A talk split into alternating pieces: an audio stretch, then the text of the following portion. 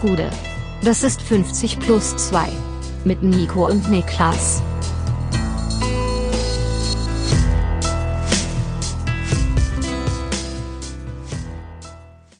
»50 plus 2 Bundesliga-Rückblick«. Mein Name ist Nico, 16. Spieltag. Mein Name ist Nico Heimer und bei mir sitzt der Mann, dessen Bundesliga nur auf dem VfL-Spektrum existiert, Niklas Levinson. Die ganze Welt ist äh, ein VfL für mich. Ja, ja, so ist es, so ist es. Äh, es ist der Gegenfrage letzte. an dich. Ja. Gegenfrage an dich. Ja, ja, ja.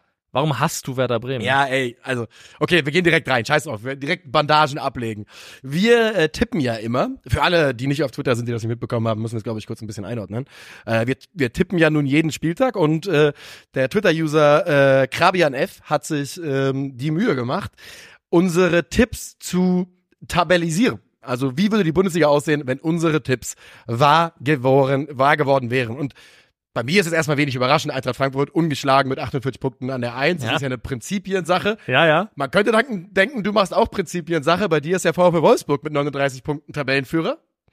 Aber richtig wild und da, wo wir in, äh, wo ich auch nach Canossa gehen muss und ich glaube, du auch ein bisschen, ist es hinten. Denn ich habe auf 18 Werder Bremen mit 6 zu 32 Toren und drei Punkten. Sieglos nach 16 Spielen. Also ich habe schlicht und ergreifend Werder Bremen zur schlechtesten Bundesligamannschaft aller Zeiten in, in meinem Kopf erklärt. Und ich muss sagen, liebe Werderaner, die mir deiner Agenda vorgeworfen haben, die muss da sein. Ich kann sie nicht leugnen. Ich war, ich habe es zu dir gestern gesagt, ich war selbst ein bisschen schockiert darüber. Man ist ja oft auch einfach nur eine Marionette seines Unterbewusstseins, Ja. von dem man gar nicht weiß, dass es da ist. Ja. Und ich glaube wirklich, dass in dir Fäden gezogen werden gegen Werder Bremen, die du Es selber so gar sein. nicht bemerkt hast. Also es muss so sein. Und ich werde jetzt, ich werde jetzt konsequent Werder ähm, erstmal ein paar Siege tippen, damit Ja. es äh, punktemäßig sich angleicht. Also das war nicht meine Absicht. der Einzige, der noch einen schlechteren Bundesligisten auf die Straße gebracht hat, bin ich. mit dem VfL Bochum auf Platz 18 mit äh, 12 zu 43 Toren und daraus zwei Punkte geholt. Zwei Unentschieden, 14, 14 Pleiten. Sieht sehr, sehr gut aus. nach 16 Spielen, das heißt, die steuern auf solide 95 Gegentore oder Ja. sowas am Ende zu oder, oder, oder 92. Fast drei im Schnitt auf jeden Fall kassiert der VfL Bochum bei mir. Vor allem Ja. das Geile ist, wenn du bei dir guckst, wenn du auf deine Defensiven schaust, die schlechteste Defensive ist Augsburg mit 34 und da kommt 43.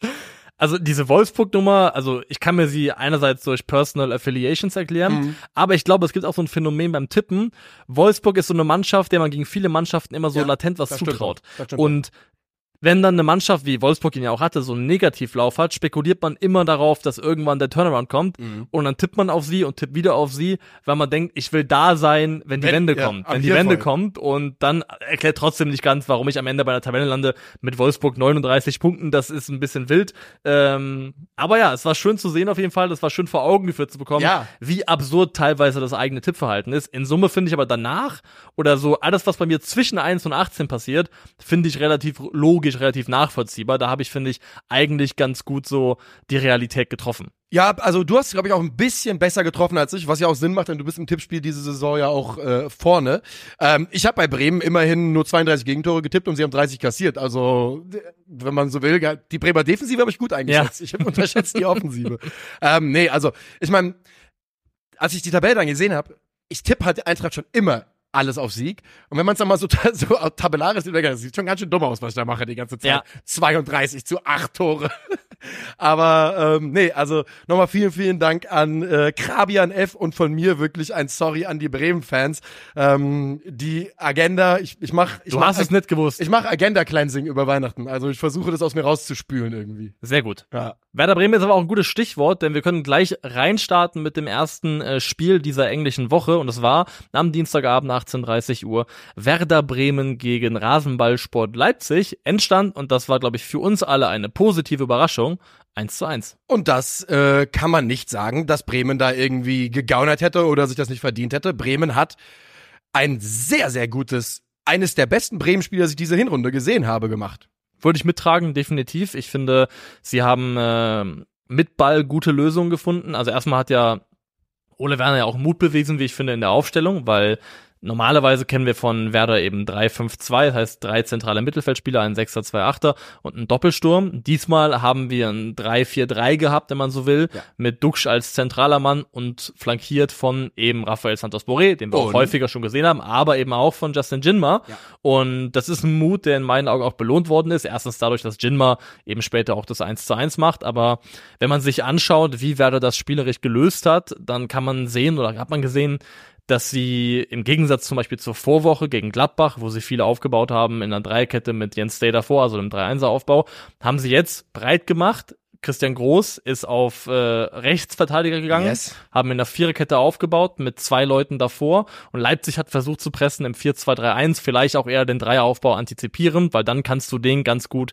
matchen. Also den von letzter Woche hätte Leipzig mit der Art des Anlaufens gut ähm, ja gut neutralisieren können. So haben sie ein ums andere Mal über die Breite, über dann eben auch Agu über die linke Seite, der ja auch Tempo und Dynamik hat, dann letztendlich äh, Leipzigs Pressing überspielt und es so immer wieder geschafft, auch wirklich mit Ball konstruktiv in die gegnerische Hälfte zu kommen. Und da sind die ein oder andere Gelegenheit vom Laster gefallen. Ja. Also Jens Day hat eine Riesenchance gehabt mit dem Volley unter anderem. Duxch trifft Duxch die Latte.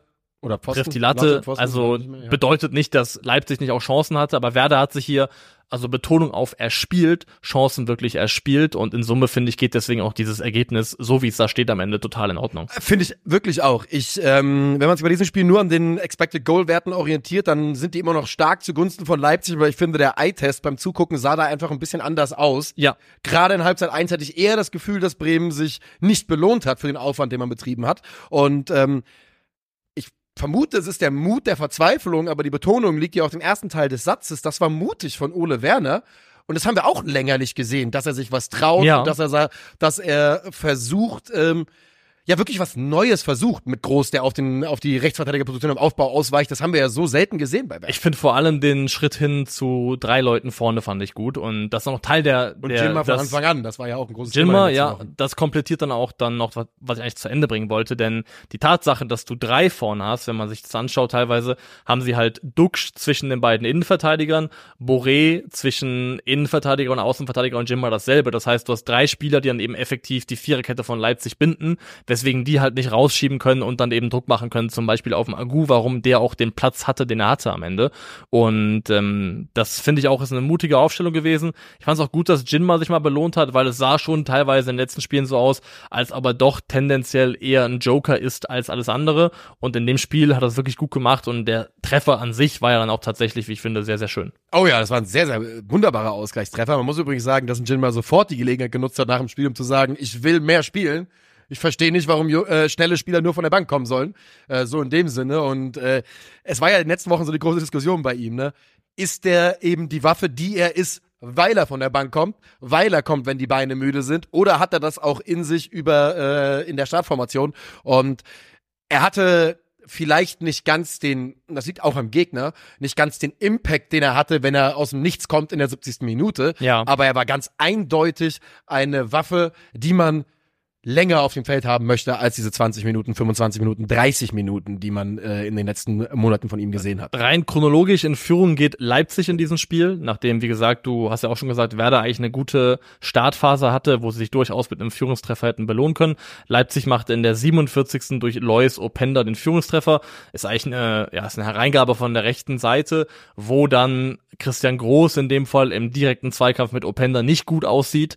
Und dann ist Zetterer dann noch ein, zweimal da und irgendwie im dritten, Dritter Versuch das, dritter glaub ich, Versuch, ja. im dritten Versuch schafft es Openda dann eben, den Ball über die Linie zu bringen. Generell muss man auch sagen, auch ein Zetterer, den wir in der letzten Zeit auch kritisiert hatten, der auch wackelig Sehr war, hat in dem Fall ein sehr, sehr gutes Spiel gemacht. Da war ein Ball, den spielt er von hinten raus, ähm, einen Flachpass, den er, glaube ich, auf Jens Day spielt, zwei Linien über, überspielt er damit, wo ich denke, okay, da sieht man einfach auch schon, dass der eben, wenn er jetzt nicht gerade über den Ball tritt, ähm, am Ball schon auch was kann. Also das sind schon die Art Pässe, die spielt der Pavlenka schon nicht. So fair muss man schon sein. Ja, das äh, würden wir ja auch äh, nicht behaupten. Es ging ja auch nicht, Entschuldigung, darum zu sagen, dass, dass ähm, es ging halt einfach nur darum, dass Zetterer einfach nicht wirkte wie ein Sicherheitsfaktor in dieser, äh, hinter dieser Bremer Abwehrreihe, Ja. die selbst schon nicht sonderlich sicher wirkte. Und an dieser Stelle kann man auch mal sagen, dass einer der Spieler, die die Hinrunde größtenteils nicht so richtig in Form verbracht haben, Marco Friedel, ein sehr, sehr gutes Spiel gemacht hat. Ähm, 45 von 51 Passing, sieben von neun langen Bällen sind angekommen, sechs von zehn Duellen gewonnen, jeden Luftzweikampf gewonnen. Das sieht sehr gut Eine aus. sogenannte Capitano-Leistung. so ist es. Und Werder gleicht aus. Ähm, und da muss man sagen, fand ich, also der Treffer an sich war super schön, aber was ich an dem Tor eigentlich überragend fand, war der Brustkontakt von Duxch. Ja. Also den mit der Brust so zielgerichtet, so genau weiterzuleiten und dann damit auch diesen Angriff letztendlich da am Laufen zu halten. Überragend. Ja. Also Duck spielt wie auch Selbstvertrauen. Das ist, der hat richtig Selbstvertrauen und das macht, also bei Marvin Duck muss ich wirklich sagen, das ist ja jetzt nichts Neues, er hat schon abgelaufene Saison, eine tolle Saison gespielt, aber der Marvin Duck, den wir jetzt gerade sehen, macht mir viel, viel Freude, der ist vollkommen zu Recht Nationalspieler geworden und ähm, ich hoffe, dass der Bremen, für Bremen weiter so wichtig sein kann, denn das ist ja auch, also ich meine, wir reden da von einem Spieler, der eventuell eine Saison spielen kann, wo er an die 20 Scorer rankommt. Ja. Und ich glaube, wenn man Marvin Duck das vor zwei Jahren gesagt hätte, hätte er sofort unterschrieben. hätte er gefragt, zweite Liga oder was? Ja, genau. Ja, weil also und ja, ich glaube auch, das ist jemand, der könnte so 10 und 10 könnte der aus Parkett bringen, weil Ja. er sowohl im Kreieren als auch im Abschließen mittlerweile gut ist. Er ist ganz klar der Starspieler und das sieht man ihm auch an, dass er selber das merkt, dass er eben diesen Einfluss, diese wichtige Rolle hat. Und ja, für Werder ist es ein wichtiger Punkt und ich würde summieren, dass Werder dann jetzt mit diesem Schlusssport an den letzten beiden Spieltagen es geschafft hat, dass man sagen kann, sie halten sich vorerst weiterhin aus dem Gröbsten raus. Also es sind, es sind in Anführungszeichen nur sechs Punkte Aber die auf, waren ähm, brutal auf Relegation, aber die sind trotzdem wichtig. Also es ist ein guter Puffer. Nee, also auf jeden Fall, denn äh, wir hatten es in den letzten Wochen schon mal so ein bisschen angesprochen. Der VfL äh, Union ist jetzt ähm, nach dem Sieg gegen Köln so ein bisschen dazwischen, aber es ist eben diese Lücke äh, von den Mannschaften mit 16 Punkten, da zählt auch Bochum dazu und eben den dreien unten drin, Mainz, Köln und Darmstadt mit 10 Punkten. Und da wäre Bremen dick im Geschäft unten äh, ohne diese wichtigen Punkte. Und äh, das war absolut äh, verdient, dass man sich den ge geholt hat. Und wir haben das Spiel ja gemeinsam geschaut vor unserem Stream. Und ja, man kann schon sagen, dass wir gut mitgegangen sind, auch bei Bremen. Wir haben uns Auf jeden Fall. Das gefreut war ein Spiel, das einen äh, begeistern konnte, Ja. würde ich sagen. Wir gehen weiter zum nächsten Spiel, das einen von der, vom Klang der Ansetzung vielleicht nicht begeistern konnte, würde ich sagen. Aber im Ergebnis und im Spielverlauf dann schon. Das denn, okay. also Hoffenheim-Darmstadt, das 3 zu 3 an sich war zumindest rein sportlich keine schlechte Angelegenheit. Ja, ähm, man sagt ja an Weihnachten, it's the season, ne? Es ist ja so die, es ist so, es sind die Feiertage, es ist, äh, sind diese Tage. Es sind aber auch scheinbar it's the season for ISB Bu. Denn der hat traditionell jede Saison ein paar äh, Spiele in Folge für gewöhnlich, wo er aussieht wie ein Top-Mittelstürmer. Der ist so ein bisschen so eine Light-Version von Serge Gnabry. Ja, fair enough. Insofern, dass er auf einem schlechteren Niveau, Grundniveau in so einer Saison ein bis zweimal heiß läuft und man denkt so kurz, oh, Oh. guck mal an, Ilas Bebu. Mhm. Und dann taucht er wieder unter. Aber ja, das war ein sehr, sehr gutes Ilas Bebu-Spiel, muss man definitiv sagen. Ist dann in der, im Gesamtergebnis so ein bisschen kaputt gemacht worden. Primär würde ich fast behaupten durch Osan Kabak. Das ist richtig. Ja, das war natürlich ein absoluter wilder Katastrophenpass, den Also, er gespielt hat. er ist beim ersten Tor in meinen Augen schon beteiligt, weil er ist derjenige, der von hinten aus der Dreikette rausschiebt und dann eben den Raum in die Tiefe öffnet, den Darmstadt dann auch bespielt, wo dann Luca Pfeiffer zu seinem ersten Bundesligator kommt. Ich habe gestern Abend oder vorgestern Abend oder sowas gedacht, wir haben schon lange kein Piquetor mehr gesehen und Luca Pfeiffer liefert direkt. Ja, Manchmal, manchmal ist das so verrückt, ne? Weil es ist seltener geworden, dass Stürmer so in so einer hektischen Situation den Ball mit der Pike reinspitzeln, hab, ist mein Eindruck. Ja. Und wir haben es endlich mal wieder gesehen. Und dann hast du eben, wie schon angesprochen, Kabaks Fehlpass da ähm, bei diesem Freistoß letztendlich, der eine absolute Vollkatastrophe ist. Ja. Ozan Kabak ist wirklich, wir haben ja schon oft gesprochen über Roy Keane und wo er meinte hier Dennis Irwin, Yes. 7 out of 10, 8 out of 10, äh, fast jeden Spieltag. Kabak ist so ein Spieler, der ist die Antithese davon, weil er hat eine unheimlich hohes Potenzial und er kann übertrieben krass sein. An guten Tagen ist, denkst du ja wirklich, wir wissen alle, warum der in gemacht. Liverpool Ja. ausgeliehen war und warum der, warum die ganze Welt dran war. Aber man weiß eben auch, warum er bei Hoffenheim spielt, weil er einfach in Regelmäßigkeit diese absoluten Aussätze hat, wo du sagen musst, da kann sich halt kein Top-Team der Welt drauf verlassen. Nee, so ist es. Und äh, so ist in diesem Spiel auch wieder passiert. Übrigens, ich finde, dass äh, Tomchu äh, durchaus vom Platz hätte fliegen können. Das war ein ziemlich harter Treffer, den er da hatte. Ja. Also zumindest hätte man da nicht äh, ohne Karte davon kommen sollen, ist er aber. Ähm, Kramaric trifft natürlich zuallererst mal vom Punkt, damit wir hier ein bisschen die Chronologie reinbringen. Ähm, das Ganze war nachdem Marcel Schuhn, Marcellus? Ja. ja ähm, von ihm ausgetribbelt, von, von, von Bebu ausgetribbelt wird und dann äh, Jasula ihn Ja. richtig wegsäbelt. Ist Schuhn der schlechteste Keeper der Bundesliga? Ich glaube, wenn du viele Statistiken fragst, dann ja. Also Ja. ich glaube, er ist so was, gibt ja diesen Wert, der sagt, wie viele Tore verhindert dir ein Keeper Ja. mehr als statistisch erwartbar wäre. Und da ist er, glaube ich, auf Platz 18 Ja. mit, glaube ich, im Schnitt ein halbes Tor mehr pro Spiel als erwartbar gewesen wäre. Das ist nicht alles am Ende des Tages, darauf kann man nicht alles runterbrechen, aber es liegt nahe, dass er auf jeden Fall nicht der Rückhalt ist, den man als Aufsteiger vielleicht bräuchte. Ja, so sieht es wohl aus. Diesen Elfmeter verwendet, verwandelt André Kram, Kramaric. Dann das von dir angesprochene Tor von Luca Pfeiffer. Ähm, und da geht's dann richtig rund für ein paar Minuten. ne? Da hat Prömel danach diese Chance, wo man sich wirklich fragt, wie er den nicht machen kann. Ähm, und dann ist es eben jener Grisha Prömel, der ISB Bu auf die Reise schickt und der macht dann äh, die Führung. Beim zweiten Tor muss man auch sagen, das ist wirklich ähm, dilettantisches Defensivverhalten der Darmstädter. Viel zu, äh, viel zu einfach. Hast du gehört? Dilettantisches Defensivverhalten der Darmstädter. Das ist eine schlecht. richtig gute Alliteration, ist das Mhm. gewesen. Ja. Ähm, weil die lassen das Zentrum völlig unbesetzt, ist eine riesige Lücke zwischen Abwehr und Angriff. Es gibt kein Zentrum in dem Moment bei Darmstadt. Und dann hast du noch die Situation, dass beide zentralen Verteidiger nacheinander versuchen, nach vorne zu verteidigen und aber nicht in die Nummer kommen, schlechtes Timing haben. Und also wenn dein Nebenmann in der Abwehrzentrale nach vorne verteidigt, dann mach bitte danach nicht sofort dasselbe, sondern versuch zumindest ein bisschen die Tiefe abzusichern. Also einfach im Defensivverhalten von Darmstadt grottenschlecht gewesen. Also es ist ja auch wirklich, wenn, wenn man, wenn man sich nochmal anschaut, ne, du hast es jetzt gerade gut zusammengefasst, Prümmel muss den Ball da einfach nur an seinem Gegenspieler, der auf ihn rausgerückt ist, vorbei spitzeln irgendwie. Ja. Irgendwie. Alles ist offen. Der kann, genau, der kann nach links, nach rechts, der könnte ihn einfach nur grob in die Richtung schlagen und Bebu wäre weg. Und er ist dann auch weg und macht das dann auch stark, wie ich finde, geht mit Zug mit Tempo an Schuhen vorbei und trifft dann eben zum 2 zu 1. Jetzt muss ich kurz überlegen, ist dann, Dann kommt Skarke. stimmt, Äh, dann kommt zum ersten Mal Dann Skake, kommt ja. zum ersten Mal Skarke, 57. Minute, der äh, zum Ausgleich abschießt. Dann kommt wieder Bebu, der Isherwood da auswackelt und macht den Doppelpack. Ja. Und dann kommt Skarke eben nach jedem Fehler von Kabak. Kabak. Bei Skarke beim letzten Tor, finde ich, gibt es ja durchaus die Option abzuspielen. Man weiß aber 100%, dass er nicht Ja. abspielen wird und ist auch die richtige Entscheidung. Und er hat, ohne Scheiß, Tim Skake hat Venom im Fuß. Ja, wenn der, so. wenn der, wenn der, wenn der connected, wenn er den Ball richtig trifft, dann ist da so dermaßen der Bums hinter. Ja. Ja. Skake steht auch bei ähm, 0,46 Toren pro Schuss, den er aufs Tor hat.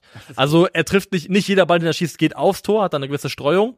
Aber von den Bällen, die er auf den Kasten bringt, ist im Schnitt fast jeder zweite im Tor. Und ich finde wirklich, wenn ich ihn ihm zuschaue, ich denke mir jedes Mal, Skake hat echt ein, also hat Ja. eine richtig gute Abschlussqualität. ist das genau die Kragenweite, in der Tim Skarke sich bewegen muss? Aufsteiger, wo er so ein bisschen eine der Top drei Optionen in der Offensive sein kann. Ja, Ne, weil ich frage mich, für, er hat es ja nur ein bisschen versucht, für viel mehr reicht's vielleicht nicht, aber das äh, steht ihm sehr gut zu. Gesicht. Ja, ich glaube aber schon, wenn jetzt so eine Mannschaft wie Darmstadt wieder runtergehen sollte und vielleicht Teams wie Bochum drinne bleiben, dass er zum Beispiel so einer Mannschaft extrem gut zu Gesicht stehen würde.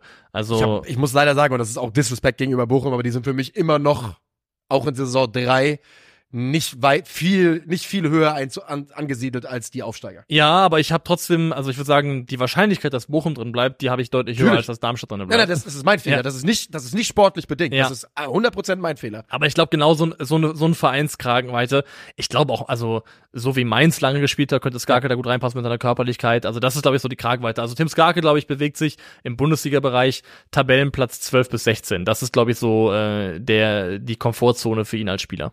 Ja, finde ich fair enough. Und eine Mannschaft, die dorthin auf dem Weg ist, ist Borussia Dortmund. Junge, Junge. Borussia Dortmund gegen Mainz 05. Das war das letzte Spiel vom Dienstagabend. Wir haben es im Stream gemeinsam begleitet. Die äh, Dortmunder gehen in Führung, sind in der Halbzeit eins eindeutig die bessere Mannschaft. Ja. Kassieren dann kurz vor der Halbzeit das Gegentor. Es steht 1 zu 1 zur Pause. Und ab dann Bröseln sie. bröseln sie komplett. Ähm, also, von vorne nach hinten gehen wir es einmal durch. Äh, es ist Julian Brandt, äh, der einen direkten Freistoß verwandelt. Vorher treffen die Dortmunder zweimal Aluminium. Ja, müsste Ja. passen, ja. Also, die spielen wirklich gute, Ja. gute 40, 43 Minuten. Das ist die, glaube ich, äh, eine faire Einordnung ist zu sagen, dass dieses 1 zu 1 zur Pause aus Mainzer Sicht sehr, sehr schmeichelhaft ist. Ja, ist es. Ähm, und übrigens, kannst du dich an Julian Brandt direkte Freistöße erinnern? Nicht, Ich wüsste nicht. nicht wirklich, nee. Also habe ich nicht abgespeichert als jemanden, der der guter Standardschütze ist. Nee, ich auch nicht. Bei No Gittens ist es also nach acht Minuten an die Querlatte, nagelt den Ball da rein. Das ist auch der, der äh, daran, das ist auch die Situation, über die Emre Can nach dem Spiel sagt, ist nicht der Trainer dran schuld, wenn wir an die Latte schießen. Ja. ja, fair enough. Ähm, und äh, dann ist es eben Julian Brandt mit dem direkten Freistoß und Van den Berg nach einer Ecke, die schon geklärt wird oder ein Freistoß Mhm. und dann nochmal zurückkommt und äh, dann ist Kobel zwar da, aber kann den Ball nur noch hinter der Linie rausfischen und bei diesem 1 zu 1 bleibt es dann. Da bleibt es.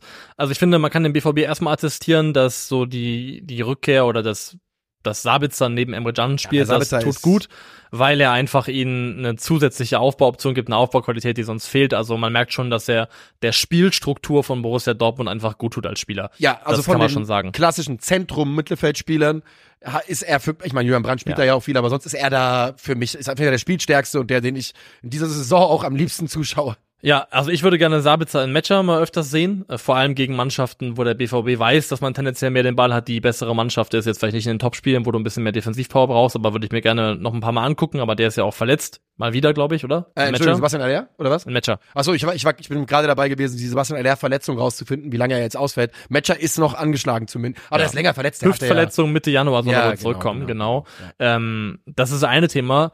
Was halt einfach krass ist, ist, dass nach diesem 1 zu 1, dann nach dem Wiederanpfiff, das Spiel eigentlich, finde ich, die exakt selbe Dynamik entwickelt hat wie das 2 zu 2 gegen Heidenheim. So ist es. Es ist ein komplett offenes Spiel gewesen. Es ging hin und her. Das Mittelfeld hat de facto aufgehört zu existieren das auf ist für beiden mich das Seiten. Unverständliche. Also ich meine, dass es bei Mainz passiert, ist die eine Geschichte, ist auch schon verrückt, weil die ja sehr, sehr äh, absolute Ackermänner da im Zentrum haben. Ja.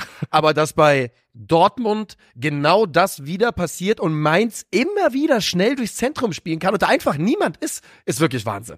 Und vor allem, das war am dritten Spieltag. Dortmund gegen Heidenheim war am dritten Spieltag. Ich möchte gerne das genaue Datum dieser Partie rausfinden. Das wurde gespielt am, muss ja irgendwie noch im Sommer gewesen sein, so halb zumindest. Ich sage dir, es war der 6. September. weißt du es oder sagst du Nö. Das war der 1. September. Ja, schade. Am 1. September wurde dieses Spiel gespielt, am dritten Spieltag. Und jetzt sehen wir hier eine Partie, die sich in der zweiten Halbzeit exakt genauso anfühlt. Das spricht ja auch nicht gerade dafür, dass man irgendwie sich weiterentwickelt hätte, Nee. dass man irgendwie in der Lage wäre, in so einem Spiel mal einen Fuß auf den Ball zu kriegen. Auch wenn Mainz versucht, dann vielleicht mal mutig anzulaufen, auch mal Wege zu finden, das zu überspielen, das ins Leere laufen zu lassen. Also, wenn ein Gegner will, dass ein BVB-Spiel hektisch und chaotisch wird, dann schaffen sie es auch immer. Ja, die, also man muss dazu einmal sagen, Dortmund, ich hoffe, das war, kam hier raus aus dem, was wir schon gesagt haben, hatte die Möglichkeiten, dieses Spiel in der ersten Halbzeit zu entscheiden. Ganz einfach. Ja, Dann steht da definitiv, 3-0 und da macht Mainz nichts, da zuckt niemand mehr in Mainz. Aber sie machen es eben nicht, sie kassieren dieses Gegentor. Mainz kommt dann aber auch mutig aus der Pause raus. Sie sagen halt, jo, wir haben hier nichts zu verlieren, Alter. Wir wollen schnell nach vorne spielen, hart gegen den Mann sein. Das waren sie nämlich auch, haben da, haben da gut drauf gelangt. Und das ist so, keine Ahnung, Mann. Das ist so wie wenn du, wenn du, du, du, du, du bist irgendwie abends unterwegs und zehn Leute stehen vor dir und wollen Stunk machen und einer kriegt eine Ohrfeige und zehn Leute fangen an und alle rennen weg. So fühlt sich Dortmund an, weißt du? Ja. Das ist so ein bisschen Widerstand und sofort bröseln alle weg. Ja, und das dann, ich muss auch sagen, dass das beste Argument, das Edin Terzic für sich selber vorbringen kann, ist, ja, wir spielen noch eine Rückrunde. Finde ich dann auch so ein bisschen schwierig, weil er tut so, als ob die Rückrunde irgendwie so ein magischer Ort wäre, an dem automatisch alles besser wird. Ähm, es gab ja auch Gründe dafür, warum die Rückrunden jeweils besser geworden sind. Da, da hat er auch eher seinen Einfluss drauf, sicherlich. Aber jetzt so, also ich, ich finde nicht, dass es eine befriedigende Antwort ist, als BVB-Trainer zu sagen, Nein. ja, wir waren jetzt 16 Spiele weit unter unseren Erwartungen, aber wir spielen noch eine Rückrunde und die waren die letzten zwei Male ja eigentlich ganz gut. Das ist äh, ehrlich, ehrlich gesagt, ist das sogar absoluter Wahnsinn, das, das zu, zu sagen und zu, zu denken, ja, war eine Katastrophenhinrunde, müssen wir nicht drüber reden. Und das war eine Katastrophenhinrunde. Man droht den Anschluss an die Champions League Plätze zu verlieren. Ganz einfach, das ist die Situation bei Borussia Also man Dortmund. kann sich halt tatsächlich bei Werder Bremen bedanken, dass die einen Punkt gegen Leipzig geholt haben. so ist es. Ey, generell, du musst dir überlegen, ohne Gregor Kobel und ohne ähm, eben eine Hinrunde, die bei Leipzig zwar in Ordnung ist, aber jetzt dann am Ende auch nicht brillant gelaufen ist, bist du noch weiter weg. Du bist nur auf Gunst von anderen, das ist eben im Fußball so, das ist ganz normal. Ja. ähm, bist du da, wo du bist. Und die Art und Weise schon wieder, ich sag's das tausendste Mal, aber sie haben ja danach getagt bis 0.23 Uhr, fand ich gut. Liebe Ja. Grüße an Patrick Berger, den Ja. wir sehr, sehr schätzen. Äh, aber es ist auch gar nicht so lange, wenn der Abpfiff um 23 Uhr ist. Ja. Ja gut, man muss ja auch als im Seniorenalter muss man auch mal früh ins Bett, ne? Ja, das stimmt, Also das das, stimmt. ist ja dann auch nicht so leicht, immer mehr so lange wach zu bleiben. Ähm, aber es ist ein weiteres enttäuschendes Ergebnis. Es ist der Abschluss einer sehr enttäuschenden Hinrunde. Wie gesagt, Platz 5 ist definitiv nicht der Anspruch. Ich finde das sogar am Ende des Tages fair zu sagen, dass man mit dem, was Leverkusen bisher gemacht hat, nicht mithalten kann. Okay. Ja. Weil das finde ich sogar am Ende fair, weil 13 Siege, drei Unentschieden, keins verlieren, das ist ein Maßstab, der ist einfach brutal schwierig mitzugehen. Das kannst du fast nicht verlangen. Unterschreibe ich. Aber was ist der Maßstab von Borussia Dortmund? Sagen wir mal, man setzt nicht den Maßstab bei anderen Mannschaften an, sondern bei sich selbst. Se äh, 16 Spiele, 7 Siege, 6 Unentschieden, 3 Niederlagen.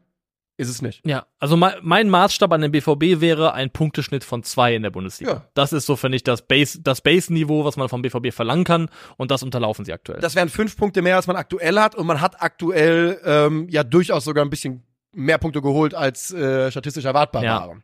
Danke, Gregor. Eigentlich muss man- muss man sagen, Mindestanforderung zwei Punkte im Schnitt, würde ich sagen, weil selbst damit bist du aktuell noch Fünfter, von daher, das wird ja auch nicht reichen. Also in der Aber ja. Bundesliga, eigentlich muss es sogar, ja, Punkt, wenn man es am Punkteschnitt festmachen will, ist vielleicht zwei in Ordnung. Aber, Aber eigentlich du- darf Dortmund einfach niemals außerhalb der Top 4 sein. So. Natürlich, aber ich glaube auch normalerweise, wenn du am Ende 68 Punkte holst, bist du eigentlich in den meisten Saisons Champions League Teilnehmer, oder? Würde mich jetzt wundern, wenn nicht. Ja, Also letztes Jahr Ja, bist du mit doch. 68 Punkten Dritter. Ja. Und äh, Platz 5 hat 59 geholt. Ja. Im, ja, ist egal. Aber Sollte- ich glaube, sollte normalerweise reichen passen. Das sollte 68 halbwegs Punkte, um. Champions League zu spielen, ja. das glaube ich auch.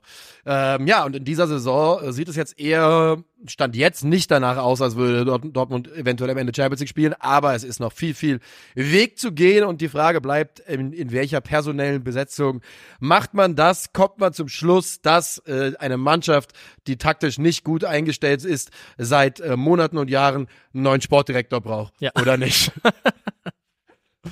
Sehr gut. Wir gehen rein. Ey, ey, ey, ganz kurz. Ja. Chapeau nochmal an Mainz, die wirklich weiterhin eine Mannschaft sind unter Jan Sievert, die viel mehr Prügel einstecken muss, ergebnistechnisch, als sie verdient hat und die sich trotzdem niemals aufgibt. niemals aufgibt und ich bin fest davon überzeugt, wenn sie es schaffen, diesen Weg weiterzugeben, Ja, dann dann, werden die nötigen Punkte kommen, um Ja. am Ende in der Bundesliga zu Das bleiben. Und damit äh, äh, gehen wir rüber in den Mittwoch. Yes. Angekommen im Mittwoch. Ich muss eine Sache noch ansprechen hier, ähm, weil wir sitzen ja, kann man ja auch sagen, es ist Full Circle Moment. Wir sind Ja. da, wo alles begann, in meinem Wohnzimmer, denn wir haben heute in unserem gemeinsamen, also im Studio von Culture Berlin, das wir ja auch nutzen, um 50 plus 2 aufzunehmen, haben wir heute Renovierungsarbeiten, Umbauarbeiten, an denen wir nicht beteiligt sind. Ähm, und deswegen sitzen wir im Wohnzimmer und ich hasse meine Sitzposition komplett, Okay. weil ich nicht in meinem Stuhl, Ja. sondern weil ich die ganze Zeit da hinschaue. Ist doch ein schöner, aber du schützt, Und- er zeigt auf eine Pflanze für alle, die es Ja, ja, eine große, schöne Pflanze. Eine Pflanze, aber guck dir einzelne Blätter an. Ja, dieser braun, klar. Sind Ich- paar dabei. Ich hasse diese Pflanze. Weil die, wirft die zu viel ab, oder was? Die wirft zu viel ab, die Blätter werden braun, manche werden gelb. Ich weiß nicht, ob die zu viel oder zu wenig Wasser hat. Die gehört ja auch zur, ich, ist irgendwie so ich glaube, zu viel ist Das- meine Laiendiagnose. Ja? Ich glaube, zu viel. erweiterter äh, Monstera-Kreis ist das ja. Ja, auf jeden Fall. Gottverdammt, ich hasse Monsteras, Alter. Also die sind mein- solche Diven. Also wir haben eine, Monsteras haben, die richtige, die OG Monstera hat doch so Genau. Fingerchen. So Fingerchen, ja. Ich steck einfach zwei davon in eine Flasche Wasser und lass sie und gieß das ganze Jahr nicht und die läuft durch. In der Flasche Wasser. Ja, du machst einfach einen Wasserbehälter, machst ihre Fingerchen da rein und fasst das Ding nie wieder an. Ich sag's dir, das ist der Hack. Ich bin mir nicht sicher, ob wir beide dieselbe Pflanze meinen. Also ich glaube, das ist eine Monstera. Warte mal, ich guck mal nach, ja? Ja. Monster. Weil Fingerchen ist so ein recht vager Begriff. Na, die haben halt so so Zeigedinger. Sind das jetzt nicht Zeig mal. Zeig mir mal, was du gefunden hast. Ja, warte mal, jetzt ich jetzt Weißt du, wie man das schreibt, Monstera? Ja, ich hab ja eine. Ich muss ja wissen, wie es geht, aber ich bin schon Zeig mir doch mal, warum. Ja, weil ich noch nicht gefunden habe mit Finger. Also nee, dann ist das keine Monstera, die wir haben. Schade. Also, weil Monstera hat auch so, so Einkerbungen Ja, in den genau, wir Blättern, haben nämlich keine aber, aber, aber äh, keine Finger in dem Sinne. Ja, Und nicht auch die Blätter, sondern es sind, unten sind so wie Wurzeln dran, die aber nach oben gehen. Also wenn jemand hier einen Tipp für mich hat, wie man mit einer Monstera richtig umgeht, dann bitte her damit. Weil ich ertrage das nicht, dass diese Pflanze, die eigentlich sehr, sehr schön ist, mir sukzessive unterm Arsch Braucht wegstirbt. die mehr Sonnenlicht? Weil die alle Blätter gucken nach da, zum Fenster. Ja? Ja, schon. Aber ich habe die auch so ein bisschen gedreht, glaube ich. Ähm, Okay. aber ich naja. hab, auf der anderen Seite sind Sachen abgefallen und da habe ich die so gedreht, dass jetzt die noch bebuschte Seite nach vorne zeigt. Kann schon sein. Ja. Keine Ahnung. Wer einen Tipp hat, bitte rein. Werden, musst du die, ist das nicht so eine Pflanze, die abgeduscht werden will? Das ist so eine richtige Diva-Pflanze, oder? Dusche. Monsteras wollen, glaube ich, geduscht werden. So mit einer Sprühflasche oder was? In, nein, geduscht. Die wollen aus dem Topf rausgenommen und so in die Dusche gestellt werden und geduscht, glaube ich. Nein, laber doch nicht, Alter. Was laberst du, Mann? Niklas Levinson holt sich die aufwendigste Pflanze der Welt, Alter. Die will geduscht werden, schamponiert, geföhnt. Ja, ich hasse die auf jeden Fall. Ich hasse die, ich hasse die richtig krass. Immer box ich die um. Weißt du was, ey, also, ähm, Pflanzen sind ja aktuell sehr, sehr in. Leute lieben Pflanzen. Ja. Pflanzen sind in der Zeit. Hier bluten gerade Leute die Ohren, das verspreche ich dir. Weil die uns hier zuhören müssen, bei diesem absoluten Gewäsch. Ja, kann schon sein. Ich will einfach eine Pflanze haben, die einfach äh, einmal alle drei Monate ein bisschen Wasser braucht und mich sonst in Ruhe lässt. Das sind die besten Pflanzen. Ja, das, äh, äh, das Wort zum Pflanzensonntag. Und wir gehen, wie von Niklas angekündigt, rein in den Mittwoch. Oder waren wir jetzt schon drin? Ja, wir gehen nee, rein. Wir gehen jetzt Union rein. gegen Köln. Union gegen Köln, ein Spiel, das in der ersten Halbzeit ohne Union Berlin stattfinden muss, denn die machen gar nichts. Überhaupt gar nichts. Die chillen wirklich nur. Die chillen komplett. Es war ein absolutes Horrorspiel. Ja. Also mein Beileid an jeden, der sich das äh, nicht beruflich äh, Ja. angeguckt hat. Ähm, Ich bin kurz vorm 2-0, sage ich offen, äh, habe ich ausgemacht und habe gesagt, den Rest gucke ich mir, äh, gucke ich mir dann im Recap an. Ja. Verstehe ich, verstehe ich, weil es gibt einfach sehr, sehr wenig her, dieses Spiel. Ich muss auch sagen, ich habe mir nochmal im Nachgang alle Szenen des sogenannten Spielaus Spielaufbaus von Union Berlin angeschaut, Hm, und? weil ich verzweifelt danach suchen wollte, ob ich irgendwas erkenne, was nach Handschrift vom neuen Trainer aussieht. Und es war sehr, sehr schwierig.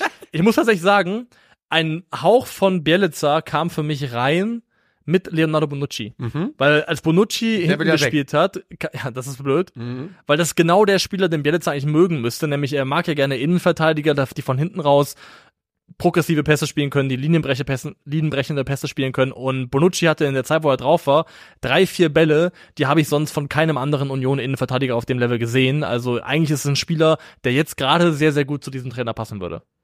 Um hier mal ein bisschen diesen Spielverlauf einzufangen für alle, die es mitbekommen haben. Also wie gesagt, die erste Halbzeit ist Köln besser. Sie sind wenig zwingend, muss man auch sagen. Ja. Ne? Sie sind aber die optisch überlegende Mannschaft. Und in der zweiten Halbzeit schlägt Union dann relativ eisekalt zu. In der 56. Benedikt Hollerbach mit einer guten Aktion, wird aber auch nicht, nicht allzu gut verteidigt. Und äh, dann Nachassist von äh, Kevin Volland und dann Datro Fofana in der 78. mit seinem ersten Bundesligator Ja, tatsächlich, ja. ähm, wird dadurch durchgesteckt von Volland und äh, nagelt das Ding ins kurze Eck 2 zu 0. Der beste Unioner auf dem Feld ist Torwart Frederik Renault. Und trotz des Ergebnisses finde ich fast, dass Köln immer noch die bessere Mannschaft war, über das gesamte Spiel gesehen, aber da bin ich vielleicht auch nicht ganz fair. Nee, das würde ich, also Weil sie ja auch einfach auseinanderfallen hinten raus, ne? Ja, ich finde, das ist ein Spiel, das eigentlich keinen Sieger verdient hat. Nicht, weil beide so gut waren, sondern weil beide 0-0 so schlecht waren. Genau. Es ist ein 0-0 so würde ich es fast formulieren. Es ist bitter beim ersten Tor, finde ich, für Erik Martell, der derjenige ist, der von Hollerbach da stehen gelassen wird, weil er eigentlich ein defensiv monströses Spiel macht. Ja. Er gewinnt 12 von 14 Defensivzweikämpfen. Saugute Saison übrigens statistisch. Spielt eigentlich auch eine saugute Saison. Also gegen den Ball gibt es eigentlich kaum einen besseren defensiven Mittelfeldspieler in der Bundesliga als Erik Martell. Der ist wirklich ein Zumindest statistisch. ja, er ist ein Zweikampfmonster, absolut. Leider verliert er halt diesen einen sehr, sehr wichtigen, sehr, sehr entscheidenden. Ähm, bei Köln muss man halt einfach sagen, auch wenn sie optisch überlegen sind, das trifft auch hier wieder zu, sie sind nicht in der Lage, daraus irgendwas Konkretes, Handfestes an großen Torchancen zu machen. Ja, und das, obwohl sie es sogar schaffen, was sie ja auch wirklich monatelang seltenst geschafft haben, gerade in Halbzeit 1, Union wirklich tief reinzudrängen und, Ja. äh, und sie eigentlich in einer Position zu haben, wo sie, wie man es früher von ihnen gekannt hat, den Ball jagen können, den Gegner jagen können, vielleicht mal einen Ball Be Be äh, Verlust erzwingen können, aber nichts, äh, nichts funktioniert am Ende zwingend. Also ähm, Davy Selke reibt sich mal wieder auf, Marc Uth hat einen Schuss aus der Drehung, der abgefälscht wird, dann ist es, glaube ich, Rasmus Carstensen, der den Nachschuss nimmt. Ja, Das sind so die besten Offensivaktionen, Weißt die, auch ich, gut war? an die ich mich erinnern kann. tatsächlich äh, Finkgräfe. Ja, Der war gut. ich habe mit einem, jetzt muss ich es wieder sagen, mit einem Köln-Kumpel, es ist halt einfach so, ich Der, habe, der sogenannte Köln-Gruppe. dumme Sau, Alter, ich will es nicht nochmal erklären. Nico hat zu Hause so 18 Handpuppen rumliegen von so Bundesliga-Vereinen und redet damit. Jetzt erzähle ich es doch wieder, weil, du, das, weil die Leute mir es nicht geglaubt haben. Die dürfen, dass ich Fa- Fans, Fans kenne von fast allen Vereinen. Ich habe acht Jahre bei One Football gearbeitet, da ist jeder Fußballfan und ich lebe seit 13, 14 Jahren in Berlin und bin immer in Fußballkneipen gewesen. Also in diesem Fall waren es äh, liebe Grüße an Stefan und Arne, die meine Köln-Kumpels sind. ja. Und ähm, jetzt habe ich vergessen, was ich überhaupt sagen wollte, weil ich mich hier in so eine Rechtfertigungsrolle gedrängt gefühlt habe. Irgendwas mit Finkgräfe. Ah, genau, Finkgräfe. Und wir haben darüber gesprochen und Finkgräfe hat, gut, hat mir auch gut gefallen, war einer der besseren Kölner gestern. Und dass er überhaupt Einsatzzeit bekommt unter Steffen Baumgart in dieser Situation, heißt für mich, dass er unglaublich im Training überzeugen muss und dass Ja. die Einstellung da wirklich top sein muss, weil sonst wirfst, wirfst du in der Situation äh, fängst du nicht an, Max Finkrefe zu vertrauen. Und der Weg bei Baumgart rein fühlt sich manchmal auch ziemlich Eben. weit an, muss ja, man sagen. Das meine ich, da Ähm, muss viel stimmen, ja. einstellungstechnisch äh, und dem, was er im Training zeigt, damit du äh, die Oder an Steffen Baumgart bekommst. merkt langsam auch den Druck, der auf ihn wirkt. Ja, das und merkt er auf jeden Äh, Fall. den merkt er auf jeden Fall. Hat er jetzt auch so ein bisschen durch die Blume ja angedeutet, dass auch ein Rücktritt im Rahmen des Denkbaren ist. Ne? Laut der Bildzeitung ist aktuell ein Rücktritt von Steffen Baumgart das wahrscheinlichste Szenario. Und das ist eine Meldung von heute Morgen um 9.30 Uhr. Der, also es soll halt, das ist jetzt alles laut Bild, ähm, es soll ihm, also er soll halt das Gefühl, es soll an ihm nagen, dass er weiß, dass er seinen Conference League Ru- Run nicht mehr wiederholen werden kann, weil äh, die Sparmaßnahmen des, des Vereins Ja. einfach zu groß sind.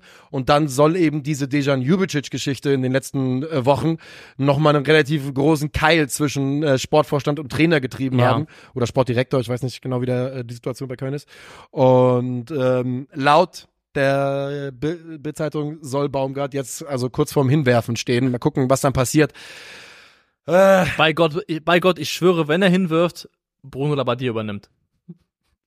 Ich schwöre darauf. Ich, ich, ich, ich wette darauf. Felix Magath. Es wird, es wird irgend, es wird richtiger Feuerwehrmann. In Köln wird nochmal ein richtiger Und Feuerwehrmann Bruno war noch vorstellig. nie bei Köln, ne? Nee, das ist noch offen. ja, Also, das ist, fehlt auf das- seinem Bundesliga-Bingo. Ja. Viele ist ja nicht, aber, aber, aber Köln fehlt noch. Ja. Ähm, ja, also ich verstehe es ja auch, vor allem muss man auch sagen, also das ist ja auch eine super angespannte Situation, weil letztendlich Baumgart in einer Interessenslage für ihn persönlich ist, die teilweise konträr ist zu der von halt einem Sportvorstand oder wer, was auch immer für eine Rolle da Keller eben hat von Regensburg. Dies der beim von Köln, Regensburg der kam. Köln und ihm komplett konträr. Ja, weil der Verein muss, will sparen Ja. und der Trainer sagt, ich brauche aber Leute, Qualität, damit ich hier überleben kann, damit Genau. ich in der Bundesliga überleben kann. Baumgart ist sogar komplett am anderen Ende. Wenn du Steffen Baumgart jetzt fragen würdest, was in der Idealwelt jetzt passieren muss, ist, wir müssen 10 Millionen Euro investieren in Ja. Spieler und nicht einnehmen. Und ich bin, ohne jetzt die Finanzlage genau zu kennen, grundsätzlich auch da, dass ich sage, abzusteigen, das wird euch viel kann- teurer zu stehen kommen, Lösung sein, genau. als ähm, jetzt gewissermaßen in ein Risiko zu gehen. In ein moderates Risiko, was auch immer, aber ins Risiko zu gehen, um was zu machen. Ich glaube, ein Abstieg wäre deutlich schlimmer für diese Mannschaft, für diesen Verein. Ja. Ähm, Zawai gehört auch dazu, dass es natürlich auch eine fußballerische Komponente gibt, auf die ja auch ein Steffen Baumgart Einfluss hat. Köln ist die Mannschaft, die in der Bundesliga am wenigsten durchs Zentrum angreift. Das wussten wir auch alle schon, weil sie sehr flankenlastig sind, aber eben auch, weil sie einfach keine Mittel haben, durchs Zentrum zu spielen. Und das ist ein Problem, wenn die Flankenqualität, was oft der Fall war in diesem Jahr, nicht mehr stimmt. Und äh, man sieht es auch daran, also ihre fehlende Fähigkeit, in den Strafraum zu kommen, daran, wie sie abschließen. Köln nimmt anteilig 49 Prozent ihrer Abschlüsse von äh, innerhalb des Strafraums. In den beiden Vorsaisons waren es noch 59 Prozent. Das heißt, sie schließen seltener einfach anteilig ihre Gesamtabschlüsse im Strafraum ab. Und der Strafraum ist nun mal der Ort, wo du am wahrscheinlichsten Da Tore will man machst. abschließen. Äh, da willst du abschließen. Ja.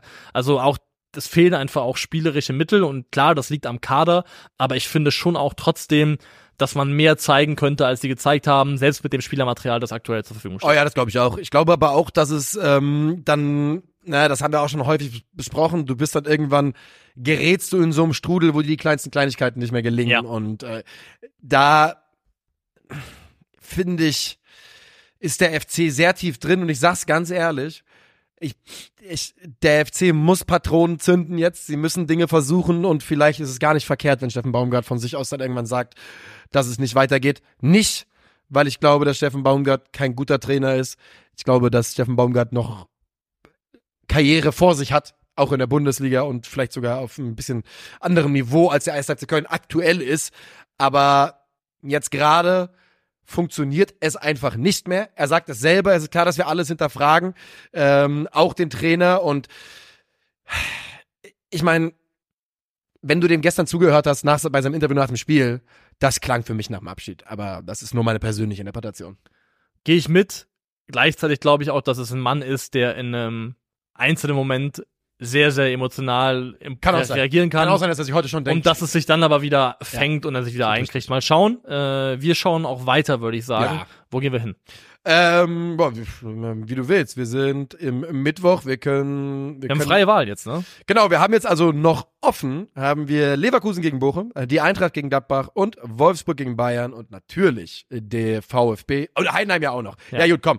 Dann äh, lass uns doch bei Leverkusen reingehen. Ich glaube, das geht relativ schnell. Ja, weil die Geschichte dieses Spiels ist innerhalb der ersten Halbzeit zu Ende erzählt. Genau. Leverkusen äh, schraubt Bochum auseinander. Bochum kommt gut rein. Die ersten zehn Minuten denkt man, uiuiui, was sehe ich da? ein verliebtes Ehepaar und dann ähm, ja, werden sie halt zerlegt. Ja. Ja. Also ich hätte mir gewünscht, dass du einen besseren Reim findest. Oder was sehe ich da? Fast ein Tor von Paciencia. Stimmt, Ja. ja. Zum Beispiel. Auch Ähm, nicht schlecht. Gern geschehen, Sportsänger. Ja. Der Sportler, wir, wir erwarten heute eine Veröffentlichung von ihm. Auf ne? jeden Fall, wir erwarten ein Statement. Calcio Berlin kommen. Sogenannte, sogenannte das Urteil von der Sportsänger. Ja. Das Urteil ist ein Untergang aus Finn. Ähm, Patrick Schick macht einen Lupin rein im Hattrick. Und er ist sowas von zurück. Also er hat es ja schon in seinen Joker-Einsätzen gezeigt. Und ich muss auch sagen, crazy, Alter. ich, ich liebe einfach Ich auch auch. Patrick Schick. Ich auch. Ich hatte gestern auch gedacht, das ist einfach ein geiler Stürmer. Einfach ein geiler Stürmer. Auch die Tore, die Art und Weise, ne? Es ist ein Elfmeter, es ist äh, der Kopfball und was war das andere Tor? Das war, Umkurvt er den Keeper? Ist das ein Tor? da kriegt er einen Elfmeter Da kriegt für. er einen Elfmeter Den, für. Der Steilpass von Würz, da kriegt er einen Ja. Elfmeter für. Dann ist es der Kopfball und Scheißegal. Es sind drei ist egal. schöne Es sind Tore. drei schöne Tore. Und beim ersten finde ich, holt äh, er ja auch raus, fairerweise. oder, oder raus, beim ersten Tor, also bei der Szene, die dem Elfmeter vorausgeht, finde ich, ähm, kann man mal hervorheben, wieder mal sehr, sehr wichtig, was da jemand abseits des Balles macht, nämlich der Laufweg von Jonas Hofmann, weil Schlotterbeck ist eigentlich, also Kevin Schlotterbeck ist voll dabei, ähm, Patrick Schicks Lauf aufzunehmen. Und ich weiß jetzt nicht, ob er ihm weggelaufen wäre, aber er wäre zumindest im Laufduell geblieben. Aber weil Hofmann eben auch selber tief geht, sieht man kurz bevor Wirtz den Ball spielt, macht Schlotterbeck den Körper auf, weil er plötzlich sich entscheiden muss und Angst hat, dass der Ball auf Hofmann kommen könnte. Mhm. Und das reicht dann eben, um dann den Raum zu öffnen für Patrick Schick und da den Vorsprung zu besorgen. Also von Jonas Hofmann da wieder mal sehr intelligent ohne Ball bewegt. Zweite Tor, wenn ich es jetzt erzähle, wird es dir sofort wieder einfallen, denn es ist ein absolutes Leverkusen-Tor. Frimpong wird rechts geschickt. Der Konter, klar, Und der Konter natürlich. Wahnsinnsflanke von Frimpong, Flankenpass, wie auch immer Ja. man das nennen will, ist eigentlich kaum eine Flanke. Äh, wobei, eigentlich ist es schon eine Flanke, wenn auch flach. Und perfekt auch gemacht Ja. von Schick da wieder. Und kein Zweifel daran, dass Schick so einen macht. Weil, Ja, genau, also, das, das weißt du. Ja, wenn, Boni- er, wenn, die, wenn er ankommt, macht er ihn rein. Boniface braucht zehn Schüsse, um ein Tor zu machen. Ja. Schick braucht zehn gefühlt, um einen daneben zu schießen. Ich habe wirklich, ich habe wirklich dann gestern gedacht, Boniface ist ein toller Spieler und Boniface ist eine Waffe, die bei Leverkusen über die gesamte Saison, egal wie der Afrika Cup läuft, egal wie Schick spielen wird, wird die Waffe immer wertvoll bleiben. Und ich glaube, die können auch beide zusammen funktionieren. Das glaube ich auch, weil Boniface natürlich auch die Optionen hat, mit seinen Fähigkeiten Auszuweichen, ja. auszuweichen und breiter zu spielen. Aber ich kann mir absolut vorstellen, dass Patrick Schick während des Afrika Cups einen starken, starken Case für sich zusammenbastelt, Ja, ja, dass er dass er- sagt, ich bin übrigens die Nummer eins hier im Sturm. Ja. Weil, ich meine, jetzt steht er auch schon bei drei Tore, Boniface hat neun. Also Er ist auf einem guten Weg und ich finde auch beide Zehn, können natürlich, funktionieren. Und genau, und also Boniface kommt viel übers Volumen, macht ja auch hier noch später an Toren, ist unheimlich wichtig. Ich glaube, beides kann zusammen funktionieren, definitiv. Jetzt, wo man sieht, dass ein Patrick Schick zurückkommt. Sie haben jetzt einen Hinkapier, der jetzt hier wieder gespielt hat. Wenn sie ihn nicht verkaufen sollten, davon gehe ich nicht aus, weil einfach das jetzt zu wichtig ist, die Ja. zweite Saisonhälfte. Ich glaube, wir werden alle im Kollektiv, die darauf zumindest vielleicht ein bisschen hoffen, enttäuscht davon sein, wie wenig Delle der Afrika Cup bei Leverkusen hinterlässt, weil mein Gefühl ist, also wenn du auf Schick guckst, der Boniface sitzen kann, Hinkapier kann in die Dreikette reinrücken, Stanisic macht das auch nicht schlecht. Und dann haben wir schon mit Kusunu, Tabsoba und Boniface was eigentlich schon ähm, richtig, das, was richtig wehtut, schon gut ersetzt. Also ich, nen- die können ja auch im Winter noch potenziell was machen. Die werden, glaube ich, sogar. Die werden sowas machen, vor allem, weil ja auch der Verein merkt, okay, wir haben hier die Chance auf eine absolut historische Saison, die wir spielen könnten. Ich glaube, also ich wäre ich überra- nicht überrascht davon, wenn es gar keinen richtigen Einbruch gibt. Leverkusen ist 25 Pflichtspiele in dieser Saison ungeschlagen. Das ist eine Menge. Äh, Die ersten 25 Pflichtspiele, muss man sagen. Also sie sind ungeschlagen, will ich sagen, in dieser Saison. Ja. Das ist schon, das ist schon krass. Es ist brutal und wir haben ja letztes oder in der letzten Folge darüber gesprochen, wie gut Bochum im Pressing ist und dass Bochum die Mannschaft ist, die die Passquote des Gegners im Schnitt am meisten runterzieht in der Liga. Kurz haben sie es Und geschafft. es juckt Leverkusen über 90 Minuten gesehen überhaupt gar nicht. Nee, das sie spielen exakt die 88 Prozent, die sie im Schnitt auch haben. Und das ist das, was passiert, wenn du auf eine Mannschaft triffst, die so gut positioniert ist, die technisch so stark ist, dass halt dein Pressing einfach ins Leere läuft, weil sie sich nicht pressen lassen. Und das war bei Leverkusen gestern wirklich sehr, sehr gut zu beobachten. Und das ja sogar in Abwesenheit eben von, ja auch Palacios, der gelb gesperrt war, glaube ich, ne? Der war, war auch nicht in der Startformation. Und ähm, das also sogar der Ausfall von und Boniface eben zum ersten Mal auf der Bank, dass du einfach sogar rotieren kannst und Plug and Play, die Teile funktionieren, ist ein gutes Zeichen für eine Mannschaft, die weit, weit kommen möchte. Und ja, wir können, wir können sehr, sehr gespannt sein auf Leverkusen 2024. Ähm, ich glaube, die größte Chance, die Delle kommt, würde kommen, wenn Xabi Alonso irgendwann äh, einen Abgang verkündet. Aber inzwischen stehen ja wohl die Zeichen auch auf Ancelotti-Verlängerung so ein bisschen äh, bei Real Madrid. Ich glaube trotzdem, dass es genug andere Spitzenclub gibt's, die gibt, die da, glaube ich, ernst machen würden. Ja, aber glaubst du, wenn, weil Ancelotti wird nicht ewig Realtrainer bleiben. Das Nee. ist einfach altersbedingt schon klar. Und ich glaube, für Xabi Alonso gibt's nicht viel. Vielleicht nichts Größeres, vielleicht nichts Größeres, weiß ich nicht. Liverpool ist bestimmt vielleicht auch für ihn als Ex-Spieler. Sehr ne? interessant. Aber ähm, du könntest schon recht haben, dass er vielleicht sagt, dann mache ich eben noch ein Jahr Leverkusen, warum auch nicht. vor allem, wenn die Also mal gewinnen. gucken. Äh, wenn sie was gewinnen, dann hast du auch, glaube ich, eine Chance, wenn er bleibt, dann auch den Laden ein bisschen zusammenzuhalten. Tatsächlich. Also mal abwarten, was da auf uns zukommt. Ich würde sagen, äh, damit äh, schließen wir äh, Leverkusen Bochum ab, wo eben Boniface noch das 4 zu 0 macht in der zweiten Halbzeit und gehen zu einer Partie, die ähnlich einseitig war. Und das wäre Stuttgart gegen Augsburg. Ja, dann äh, gehen wir dahin und das ist ein Spiel, das 3 zu 0 für den VfB endet und bei dem nach dem Spiel die beiden, ich glaube Kapitän und Vizekapitän, Demirovic und Dorsch, beide ja quasi dem VfB applaudieren für ihre Hinrunde. Demirovic ähm, sagt nicht nur, er sagt ja, so bin ich in meiner Karriere noch nie hergespielt worden, nicht mal von den Bayern. Das sagt Demirovic Ja. nach dem Spiel und sagt dann auch, und da muss man auch sagen, ich meine, ihr, ihr wisst alle, dass ich Demirovic-Tattoo habe, gefühlt, aber ähm, der ist auch so clever und sagt danach dann auch noch, dann hat, verdient man sich auch sowas hier mit den Fans und äh, holt die Fans und die Stimmung ein Stück weit also auch noch mit rein, lobt die damit auch noch mal explizit. Und Niklas Dorsch sagt, für jede Mannschaft, ich, ich paraphrasiere hier, ne, für jede Mannschaft, die wie der VfB die dem VfB zuschaut, die 16. waren in der abgelaufenen Saison, natürlich müssen die das Vorbild sein.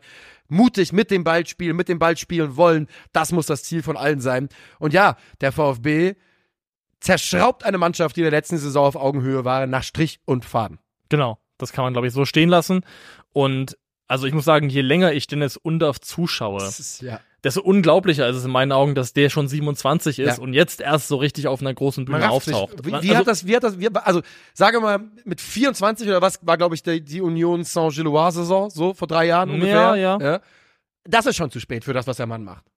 weil er ist ja wirklich der, also mittlerweile würde ich fast sagen, das Scharnier der Dreh- und Angelpunkt in der Offensive, weil es ist immer wieder Dennis Undorf mittlerweile auch deutlich mehr als Girassi, der sich fallen lässt, der diesen Raum sucht zwischen Mittelfeldreihe und Abwehrreihe vom, in dem Fall von Augsburg und der auch so unheimlich gut darin ist, sich immer frei zu kriegen. Also der deutet mal einen tiefen Lauf an. Eckball ist doch übrigens der perfekte, perfekte, perfekte Beispiel für die Cleverness.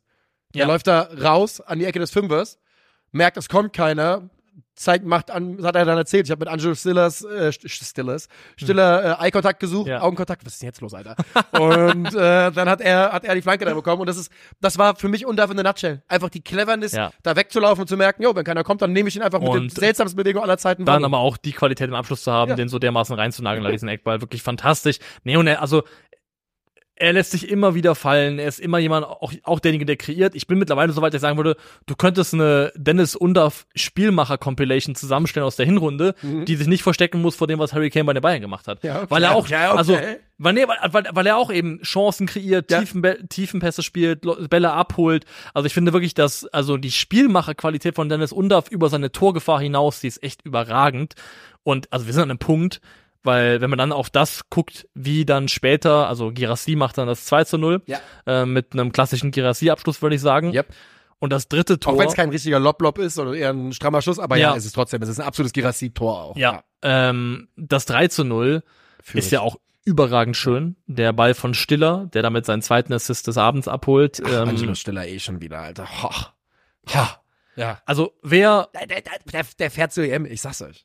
also wer aktuell nicht darüber nachdenken möchte, ob Angelo Stiller zumindest, also eigentlich muss man sagen, wenn im März nicht mindestens drei VfB-Spieler für Nationalmannschaft nominiert Ja. werden, dann verstehe ich die Welt nicht mehr. Dann Weil ich an, Julian. eigentlich Anton, Stiller, Undaf, mindestens die drei müssen alle dabei sein. Führig muss eigentlich auch dabei Ich wollte sein. gerade sagen. Also du brauchst, also du kommst eigentlich nicht mindestens um drei, vier, fünf Stuttgarter drumherum. Also Aktuell. die, genau, ich würde sagen, weißt du, du kannst ja so, Nübel muss nicht, Nein. Mittelstädt muss nicht. Nicht. Aber die Namen, die du gerade genannt hast, sind eigentlich anhand dessen, wenn man ans Leistungsprinzip glauben möchte, sind das, wie du gesagt hast, Muss-Nominierungen. Bis dahin muss der VfB natürlich so weiterspielen, aber wenn sie das tun sollten, dann führt da kein Weg dran vorbei, weil, also ich finde, Angelo Stiller und wäre wirklich für mich der ideale zweite Mann in einem Doppelmittelfeld, weil er ist maximal passsicher. Du kannst fast nicht pass passsicherer sein als, als Angelo Stiller. Also, und er kombinierte seine Passsicherheit damit, dass er trotzdem in der Lage ist, situativ diese, diese Pässe zu spielen, wie eben vor dem 3 zu 0, also auch Chancen zu kreieren. Also was ähm, Passgenauigkeit angeht auf die kurz- und die mittlere Distanz, äh, ist er im Bundesliga-Vergleich mit zentralen Mittelfeldspielen dieser Saison spitze. Geht Ja. nicht besser. Also es, es geht nicht besser als das, was Dennis Under, äh, Dennis Undorf, ähm, Angelo Stiller da an Präzision, an Genauigkeit abruft.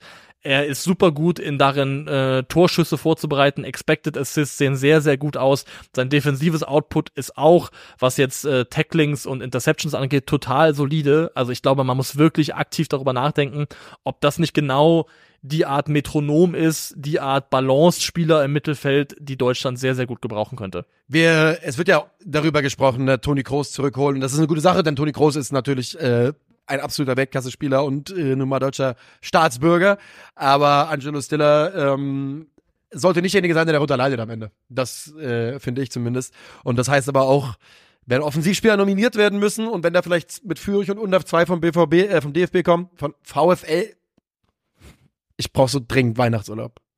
Puh. Heißt das eben auch, kauft euch euer DFB Kevin Behrens Trikot. Ich glaube, ähm, Nein. there ain't no way back for that man.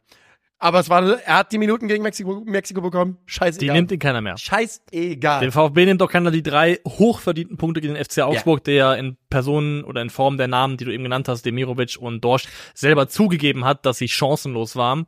Ähm, mal wieder ein VfB-Sieg. Die jetzt kann man sich nochmal final auf der Zunge zergehen lassen. Mit sieben Punkten Vorsprung müssten das sein auf den ersten Nicht-Champions League-Platz in die Weihnachtspause gehen. Das ist so Das ist überwahnsinnig. Wahnsinn. Das ist Absoluter so Wahnsinn. überwahnsinnig. Also ja, äh, genießt dieses Weihnachtsfest, äh, VfB-Fans. Äh, schenkt euch gegenseitig äh, die ausgedrückte Tabelle gerahmt zu Weihnachten und sagt, mehr brauchen wir dieses Jahr Ja. nicht. Wir leben doch nur von Luft, Liebe und dem VfB. Und äh, dann gibt es natürlich noch ein weiteres Spiel zu besprechen und äh, das ist das Spiel, in dem Eintracht Frankfurt 2 zu 1 gegen Borussia Mönchengladbach gewinnt. Und äh, das war lange Zeit nicht so richtig abzusehen in diesem Spiel. Die Eintracht ähm, gerät in der 27. Minute durch Maxi Wöber in Rückstand und dessen Kopfer will ich nur mal sagen, das kannst du wirklich nicht besser machen. Nein. Das kannst du einfach, es geht nicht besser. Da bin ich auch geneigt, nicht einen Vorwurf machen zu wollen an je- irgendjemanden, der das verteidigen muss, weil das ist ein überragender Kopfball. Ey, und was Wöber für ein Klotz ist, ne? Ja. Das ist wirklich unglaublich, was das für ein Schrank Das ist. neunte Eckballtor von Borussia Mönchengladbach. Wusstest du, dass wir Maxi Weber fast mal interviewt hätten? Habe ich dir, glaube ich, damals gar nicht gesagt. Bei One Ich One auch? Zeiten. Ja, der sollte eigentlich zu uns zu Sektion Radioverbot damals kommen. Ähm, da war er noch, oh, ich weiß gar nicht, wo er damals gespielt hat, aber es hatte sich dann zerschlagen, weil er transferiert wurde, äh, kurz darauf. Ja, Ist er nicht dann nach Sevilla gewechselt oder Könnte durchaus ja, sein, Könnte genau, durchaus ja. sein. Der konnte dann nur noch Spanisch plötzlich. ja nein, ich habe da kein Deutsch mehr sprechen. Okay. Honorat ist es wieder, der da den Standard schlägt und Maxi Weber findet. Und was dann sich entfaltet, ist eine Eintracht, die viel tut, sich sehr bemüht, aber nur in dem Bereich Dinge tun kann, die Gladbach ihnen lässt. Für einen ganz, ganz langen Zeitraum dieses Spiels. Ja. Ich würde fast sagen, dass obwohl die Eintracht die optisch überlegene Mannschaft ist, bis zur Minute, na, da hängen wir keine Minute dran, Gladbach wirkt wie die abgezocktere Bundesliga 11 auf mich. Aber die Eintracht hat diese Saison eine Sache, Ich finde, damit gibst du Gladbach fast zu viel an, an Blumen für dieses Spiel. aber sie lassen die Eintracht einfach nicht in gefährliche Bereiche kommen. Sie machen das 1-0 Ja. zum perfekten Zeitpunkt und dann lassen sie die Eintracht einfach ein bisschen machen, aber man hat nicht das Gefühl, dass die Eintracht ihnen was tun kann. Ja, fair enough. Ich weiß nicht, ob das dann mehr an der Eintracht liegt und Ja, das- äh, dann- weniger an Gladbachs Ich Kompetenzen. glaube, das liegt mehr an der Weil ich muss sagen, ich hadere weiterhin damit, dass äh, ich Gladbach gegen den Ball immer noch nicht ganz verstehe, weil sie sind, die können weder gut pressen noch gut tief verteidigen. Also es ist echt weder Fisch noch Fleisch in, in beide Richtungen. Also ich hoffe, dass das gerade da rauskam. Was ich gelobt habe, war die das hintere Ende von Gladbach, das Ja. defensive Ende. Offensiv hat Gladbach nichts gemacht. Ich kann mich an zwei Gladbacher Chancen erinnern. Das ist die, das Tor von Wöber und es ist, ist einmal Kone noch, der im 16er in einem Entlastungsangriff und ich glaube einmal ein Gumu noch Einwechslung, auch noch mit dem Abschluss nach Entlastung. Denn die Eintracht spielt, gerade in Halbzeit zwei ist es wirklich One-Way-Street, was da gespielt wird. Es ist nur die Eintracht, es ist aber selten zwingend. Was die Eintracht diese Saison hat, und ich weiß nicht, wo es herkommt, als wir gegen Bremen gespielt haben, 0-2 hinten gelegen haben, war ich überzeugt davon, dass die Eintracht 3-2 gewinnen wird noch, sogar in Rück. Äh, Ja. Sie haben aber 2-2 gespielt und ich wusste gestern, dass die Eintracht dieses Spiel nicht verliert. Ich wusste, dass sie nicht verlieren. Ich wusste nicht, dass sie 2-1 gewinnen. Das Ja. war mir ein bisschen crazy. Aber ich war noch vor der roten Karte von Wöber immer noch überzeugt in 80 plus äh, Minuten, dass die Eintracht noch einen Ausgleich machen wird. Und ich weiß nicht, wo es herkommt, aber sie machen genau das. Maxi Wöber sieht gelb-rot in Minute 88 und dann ist es in Minute 90 plus 2 Aurelio Buter und in Minute 90 plus 7 Robin Koch, Ja. die das Spiel für die Eintracht drehen. Und das ist zweimal auch unter gütiger Mithilfe einer sehr, sehr beschau überschaubaren äh, Defensivleistung der Gladbacher. Beim ersten Tor, also erstmal muss man darüber reden, Beides in Kunku übrigens mit hereingegangen. wie das sein kann, sein darf, dass da beide Male so geflankt werden darf, so frei, so ohne Gegnerdruck. Aber da kann man das auch im Strafraum trotzdem immer noch besser verteidigen. Also im ersten Tor ist das, was da zwischen Friedrich und Luca Netz passiert, absolut Hanebüchen. Ähm, Und das Schlimme ist, dass Luca Netz vorher defensiv ein sehr solides Spiel gemacht hat. ja, Und ich war nämlich gestern beim Spielen, hatte ich mir schon überlegt, dass ich heute sagen werde, Luca Netz defensiv mit einer sehr erwachsenen Leistung. Ja. So viel dazu. Äh, das ist der Klassiker. Keine vernünftige Orientierung für das, was in deinem eigenen Rücken passiert. Und dann bleibt da eben jemand so blank, wie er einfach nicht bla- blank bleiben darf. Das Ja. musst musst du einfach anders verteidigen, musst du besser verteidigen. Beim zweiten Tor ähm, sieht man auch in Screenshots von dem Twitter-Account äh, BMG Edits, also ein Gladbach-Fan-Account, der da eben zeigt auch, dass äh, Chiarodia, der 18-Jährige, ähm, schon anzeigt hier bei, vor dem zweiten Tor, da kommt Koch, hier läuft jemand in den Strafraum Ja. ein, der normalerweise da nicht hingehört. Den muss irgendjemand aufnehmen. Ja. Und das Gladbacher Mittelfeld ist in der Zentrale non-existent. Es ist niemand da, um den Lauf zu checken, aufzunehmen. Dann ist es am Ende dann einfach auch schwer, das zu verhindern. Ich finde, wie gesagt, das Thema Flanke verhindern kann man auch nochmal nachbesprechen. Aber es ist einfach auch im Strafraum beide Male von Gladbach wirklich sehr, sehr schwach verteidigt. ja, sie müssen das auf gar keinen Fall aus der Hand geben, denn wie gesagt, bis zu dieser roten Karte von, Karte von Maxi Wilber hat die Eintracht ganz wenig Zwingendes. Ganz, Ja. ganz wenig Zwingendes. Und dass man natürlich dann dieses Spiel so dreht, und das ist ja, nur Sie nicht richtig verstehen, mir ist das absolut scheißegal, wie die Eintracht gestern gespielt hat. Es ist mir komplett scheißegal. Wir sind jetzt in der, im Winter, die Eintracht ist auf Platz 6. Auf Platz 6, Alter. Das finde ich übertrieben gut nach dieser Hinrunde. Wirklich. Wir, also, ich beschwere mich gar kein bisschen. Ich bin super, super glücklich da, wo die Eintracht steht. Ich hätte es nie gedacht, sagen wir mal vor zwei Monaten, dass man da irgendwo äh, in dem Bereich einfährt. Wir überwintern europäisch mit einer Mannschaft, von der absolut jeder weiß, dass der Kader nicht gut zusammengebaut ist. Und das finde ich für Eintracht-Verhältnisse unglaublich gut. Boah, der gesamte Kader? Nee, Oder ich habe nee, nee, also hab, hab gesagt, ein Kader, der, der halt insgesamt nicht fertig ist und auf, ich meine, auf zwei absolut elementaren Positionen, zentrales Mittelfeld, bist du halt einfach zu dünn besetzt, hast zwei Spieler, die da spielen können, Ja. mit Rode und Jakic aussortiert und im Mittelsturm. Der Rest, sage Ja. ich ja schon seit Jahren, seit Monaten, ist einer der besten Eintracht-Kader aller Zeiten. Ja, ich gehe trotzdem mit, wenn man jetzt auch, nachdem es viele Auf- und Abs gab und auch einige frustrierende Momente, wenn man nach 16 Spieltagen auf Platz 6 in den Winter einfährt, dann muss man damit, glaube ich, einfach 100%. zufrieden sein. 100 Prozent, wirklich. Ähm, und äh, Markus Krösche hat gestern ja mehr oder weniger bestätigt, dass Donny van de Beek dann tatsächlich kommen wird. Ähm, Stichwort zentrales Mittelfeld. Stichwort zentrales Mittelfeld. Ein Stürmer wird mit Sicherheit auch kommen. Die Kollegen von Sky, äh, der Kommentator im Einzelspiel hat gestern immer wieder gesagt, dass Flügelstürmer kommen werden. Da bin ich mal sehr gespannt. Wüsste nicht, warum wir die jetzt gerade brauchen. Ja. Da war er aber einfach der Meinung. Ähm, ich glaube, ihm war da nicht ganz klar, dass Mamouche auch ein Spieler ist, der dann eher dort zu finden sein wird in der Zukunft. Aber ja, also scheißegal wie, ich bin gestern Abend komplett durch, ausgedreht, durchgedreht. Meine bessere Hälfte ist ja auch nicht mehr zu Hause, ist schon bei ihrer Familie Ja. weihnachtsmäßig. Also ich habe mir wirklich, hast- ich hab mir die Lunge hast dir alles erlaubt. Scheiß drauf, ich habe mir alles aus dem Hals gebrüllt, was äh, was möglich war. Und ja, drei Punkte für die Eintracht, sehr sehr wichtig für Gladbach. Ähm, bestätigen Sie eine Saison, die weiterhin nicht Fleisch, nicht Fisch sein will. Genau, es ist, also sie sind weder eine Vollkatastrophe noch richtig zufriedenstellend gut. Sie bewegen sich irgendwo dazwischen. Schon aber jetzt auch ein Dämpfer, mit dem sie in den Winter reingehen. Ja, weil es ist ja auch, Weil also, jetzt, jetzt guckst du tendenziell eher natürlich nach unten. Genau, und wenn sie das Spiel gewinnen, wonach es ja bis in die 90. hinein aussieht letztendlich, dann gehen sie auf Platz 9 in die Winterpause und dann ist es ein ganz anderes Grundgefühl, das du da mitnimmst. So, finde ich, ist jetzt schon eher so ein bisschen Trübsalblasen angesagt. Dann bist du auch, dann hast du auch dein erklärtes Ziel erreicht, äh, punktgleich mit Heidenheim in die Winterpause gehen. Ja.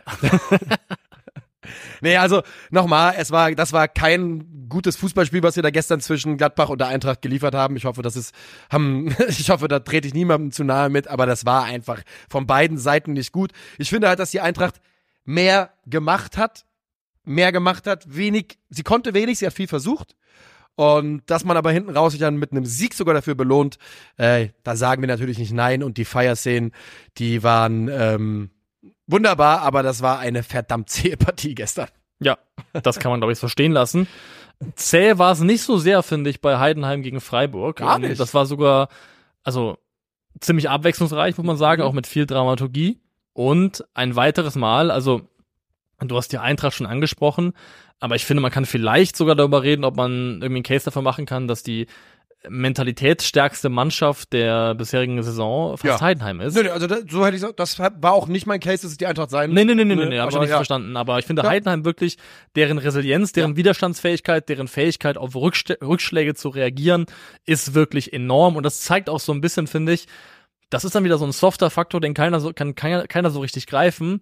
Aber was Verschworenheit, was Kollektiv, Gemeinschaftsgefühl innerhalb einer Gruppe für Sachen bewegen kann. Ich glaube, die haben die den ultimativen gemeinsamen Außenseiter-Mindset entwickelt in Heidenheim. So sehen die für mich aus. Ich habe ge genau auf den Punkt wollte ich auch äh, hinaus. Es, es, sie sehen aus wie eine Mannschaft, die in jedes Spiel reingeht mit wir. Jeder denkt, wir verlieren hier. Jeder denkt, wir wir steigen mit null Punkten ab.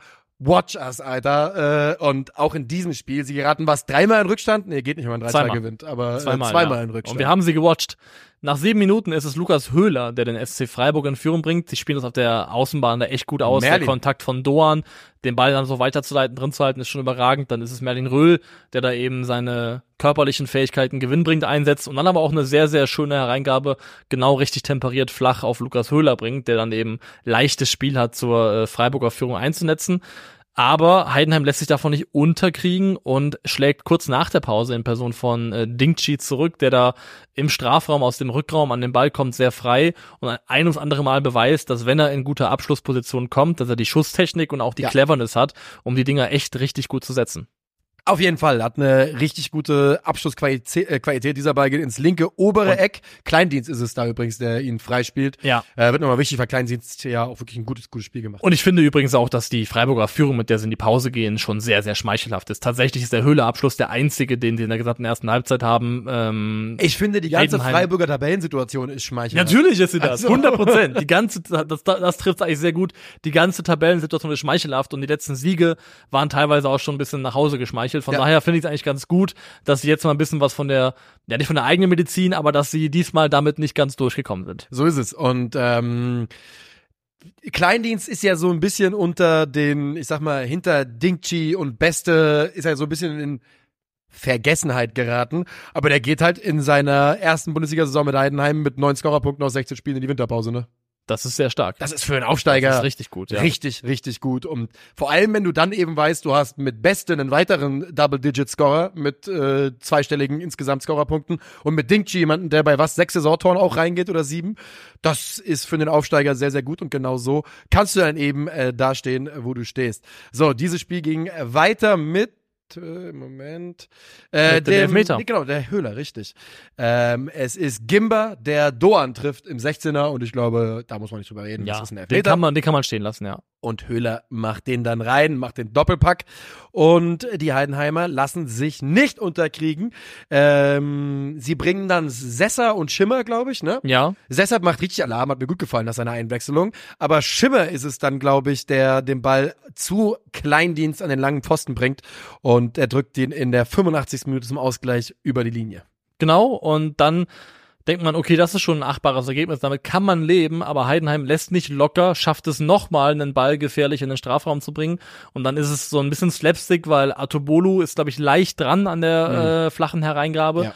Und durch dieses leichte Abfälschen geht er dann unkontrolliert ans Bein von Matthias Ginter und zum 3-2 für Heidenheim ins Netz. Wo ich, versucht ja, rauszuschlagen, trifft die Luft so ein bisschen und mit dem vom Ja. Standbein irgendwie geht er rein. man muss aber festhalten, glaube ich, dass ähm, so ein Eigentor wird ja nicht mit XG äh, deklariert. Ja. Deswegen, das sieht im Verhältnis am Ende in Summe ganz ausgeglichen aus, was da zwischen den beiden auf dem Platz war. Aber ich finde schon, dass Heidenheim sich diesen Sieg ja auch durchaus verdient hat. Ja, also man muss ja auch dazu sagen, dass Elfmeter bei Freiburg auch noch. Stimmt, wenn, ja. äh, genau, also A, Elfmeter und B, wenn der Ball an Ginter vorbeigeht, steht da halt Kleindienst. Genau. Und der Ball ist drin, 100 Prozent. Also den, den macht er aus der Distanz nicht vorbei. Und ich finde auch, die Heidenheimer starke Moral bewiesen und für mich geht der Sieg da auch in Ordnung. Und ich muss sagen, ich, also, wir haben schon mal, schon mal drüber gesprochen, aber also je mehr ich von Ehren Dingchi sehe, desto weniger kann ich nachvollziehen, dass der bei gehen gelassen wurde für diese Ja. Saison, weil er würde definitiv auch Werder Bremen gut tun. Und ich glaube auch, aber ich glaube dafür aber, dass er sich in eine Position bringt, glaube ich, wo sie sich in der kommenden Saison gegebenenfalls auf einen echt spannenden Spieler freuen können, weil ich glaube, gerade wenn Werder jetzt vielleicht öfters dazu übergehen sollte, die eben angesprochene Konstellation zu spielen mit so zwei Halbstürmern um Dux herum, das ist, glaube ich, eine Position, die Ehren Dingchi auch sehr, sehr gut zu Gesicht stehen würde. Das glaube ich auch. Und ähm, die Heidenheimer in der Heimtabelle europäisch. Ja? Sechster. Boah. Sechster in der Heimtabelle. Acht Spiele, fünf Siege, ein Unentschieden, zwei Niederlagen.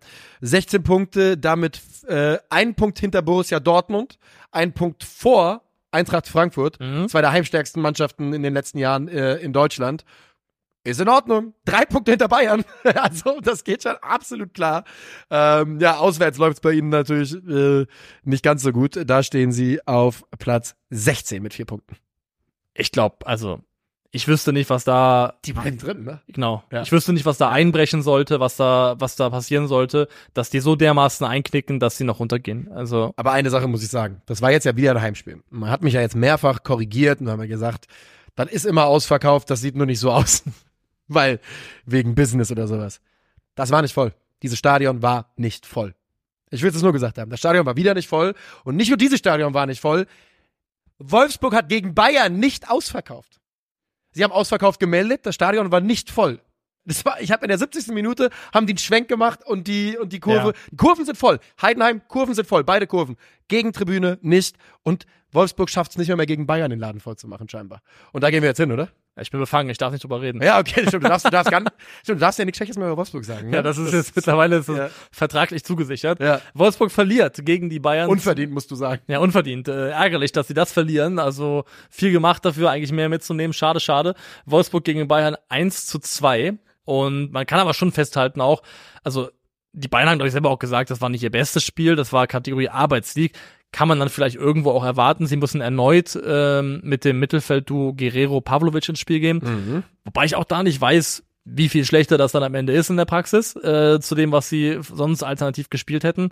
Was ich bei Pavlovic sehr mag, und das ist äh, eine ganz kleine Beobachtung ist, ich mag, ich kann das gar nicht anders beschreiben, wie er die Pässe spielt. Der hat eine Art, den Ball zu treffen, dem, dem, dem Ball so einen leichten Curve mitzugeben, so eine Werve. Also ich finde seine Passtechnik sowohl bei hohen Bällen als auch bei Flachpässen sieht einfach aus nach einem Spieler, der einen richtig eleganten Fuß hat. Ja, also ich meine, bei ich bin sehr gespannt, was Pavlovic Zukunft betrifft. Wir haben ja jetzt gehört, dass es für den Winter Interesse gibt aus der Bundesliga von zwei Bundesliga-Clubs für Laien. Ich glaube, es gibt gar keine Option, dass er geht im Winter. Ähm, eventuell dann für die kommende Saison, vielleicht kann man Leihe äh, vorstellen, wenn die Bayern den Kader soweit umbauen und sagen, Pavlovic braucht noch. Mein Bauchgefühl ist eher, dass Pavlovic sich gerade in die, in die erste Mannschaft da reinspielt bei den Bayern. Also ich glaube auf jeden Fall daran, dass Thomas Tuchel purer Trainer genug ist, um dann auch so, so jemanden spielen zu lassen, wenn das sich leistungstechnisch verdient. Und weder die Leistung gegen Stuttgart noch die gegen Wolfsburg lädt irgendwie dazu ein, zu sagen, der kann das in der Bundesliga nicht liefern. Von daher, solange er das auf den Niveau bringt, also man muss schon sagen, es geht ja auch am Ende um Politik und Goretzka und Kimmich sind ranghohe Spieler, wichtige Spieler, die darfst du ja nicht vergraulen. Das heißt, die werden auch wieder natürlich reinkommen in die Mannschaft. Aber ich glaube schon auch, dass Pavlovic eine Rolle spielen wird, eine Rolle zu spielen hat in der Rückrunde. Ähm, und ich bin sehr gespannt. Ich glaube schon, dass die Art und Weise, wie er auftritt, Einfluss darauf nimmt, wie die, F wie die Bayern darüber denken, was Sechserposition angeht. Also was für ein Kaliber sie gegebenenfalls holen wollen, ob sie überhaupt jemanden Ja. holen, bin ich sehr gespannt drauf. Ah, die werden aber jemanden holen. Die werden jemanden holen. Weil, was sie, also, und das würde ich komplett verstehen, wenn man, wenn sie so argumentieren. Ja, sie müssen jemanden holen. Genau, einfach zu sagen, ey, Pavlovic sah gut aus in fünf Bundesligaspielen. Wir wollen die Champions League gewinnen. Na, wir sollten sicher gehen, dass die Qualität Ja. da da ist. Du Also, musst, glaube ich, Da wird realistisch genug sein, um zu sagen, wir können jetzt nicht unser Wohl und Weh von einem 19-Jährigen abhängig Ja. machen, der jetzt eben ein paar Bundesligaspiele hat. Aber macht es auch hier wieder sehr, sehr ordentlich. In Führung gehen die Bayern durch ein Tor von Jamal Musiala. Ja. Äh, nach Vorarbeit von Thomas Müller, der dann eine sehr scharfe, schöne Flanke mit dem linken Fuß, glaube ich, Richtung Tor reinzieht. Ja, mit dem linken Fuß, er ist auf dem rechten Flügel, inverse Flanke quasi und die kommt absolut perfekt. Musiala im Neunerraum und Kane ein bisschen versetzt. Ja. Sah interessant aus. Und es ist ein Paradebeispiel dafür, wie du durch Rotation innerhalb der eigenen Reihen die gegnerische Ordnung komplett durcheinander wirst. Weil wenn man danach verfolgt, was da passiert, Müller driftet nach außen und zieht im ersten Schritt erstmal Cesiger, der linker Innenverteidiger ist, mit raus. Dann hast du Leimer, der nach, also der den Halbraum beläuft und in die Tiefe geht, der nimmt Joachim Mähle mit. Und dadurch kriegst du letztendlich das hin, dass Mähle und Cesiger die Positionen tauschen. Und Cesiger, während der schon dabei ist, sich wieder nach Zentrum zu orientieren, hat Mähle noch gar nicht geschaltet, dass er wieder raus muss. Und genau das gibt Thomas Müller dieses kleine, Fen- diese kleine Fenster, um an den Ball zu kommen, mit dem ersten Kontakt den vorbeizulegen und die Flanke zu schlagen. Also sie bringen da eben durch ihre eigene Positionsrotation, wie gesagt, Müller raus, Leimer tief, ähm, die Wolfsburger in Unordnung. Und diese Unordnung schafft dann eben auch den Raum, die Zeit, äh, die Thomas Müller dann eben hat, um die Flanke zu schlagen. Und Thomas Müller macht eh ein sehr, sehr gutes Spiel, hat ja gerade seinen Vertrag verlängert, ohne ein Gehaltseinbußen. Da haben, ich habe ja gesehen, also ich meine, alle, alle Leute, die geschrieben haben, ist natürlich absoluter Wahnsinn, dass ein 34-jähriger Rotationsspieler 20 Millionen Euro verdienen kann in der Bundesliga, haben natürlich recht, aber da muss ich euch auch leider sagen, das ist jetzt, da sind wir schon länger in dem Bereich. Ja, Ne? und also das ist der Bereich, in dem man bezahlt und ich finde, Also in dem, in dem, das Bayern das bezahlt. Du bezahlst, Bayern. ja, aber du bezahlst dann irgendwann ja auch den Spieler Thomas Müller nicht mehr nur für das Hier und Jetzt, sondern für seine Vergangenheit und das, das Gesamtwerk Genau, das seiner ist- Leistung. Genau, du bezahlst für das, was er in seiner, in seiner Karriere für dich geleistet hat und du bezahlst für Dinge, die er neben dem Feld auf dem Trainingsplatz macht zum Beispiel. Ja. Ich, weil wirklich, ich habe in meinem Leben genug auch Thomas Müller hier und da kritisiert. Ich habe häufig gesagt, dass ich ihn häufig nervig finde, aber dass Thomas Müller ein guter Mentor ist, der bereit ist zu teilen, der bereit ist, seine, seinen, Sagt Müller. Ja, da, da, das, da, da sind wir uns auch einig, dass er absolut bereit ist, jemanden wie Musiala unter seine unter die Fittiche zu nehmen. Total. Also ich glaube, du kannst dir kaum einen besseren sozialen Klebstoff für eine Mannschaft wünschen als den Thomas Müller wahrscheinlich. So ist, es, so ist es. Und der bereitet auch das 2 zu 0 vor. Das macht Harry Kane mit einem Strike, äh, mit einem Fernschuss, den wir von Harry Kane kennen, Ja. aber bei dem, im Bayern-Trikot noch nicht gesehen hatten. noch nicht gesehen haben. Und auch da ist wieder so Hauch, so ganz, ganz klein wieder im Wolfsburger Stellungsspiel was zu beobachten, dass da wieder Meles ist, der von Leroy Sané einmal quer über den halben Platz ins Zentrum gezogen wird.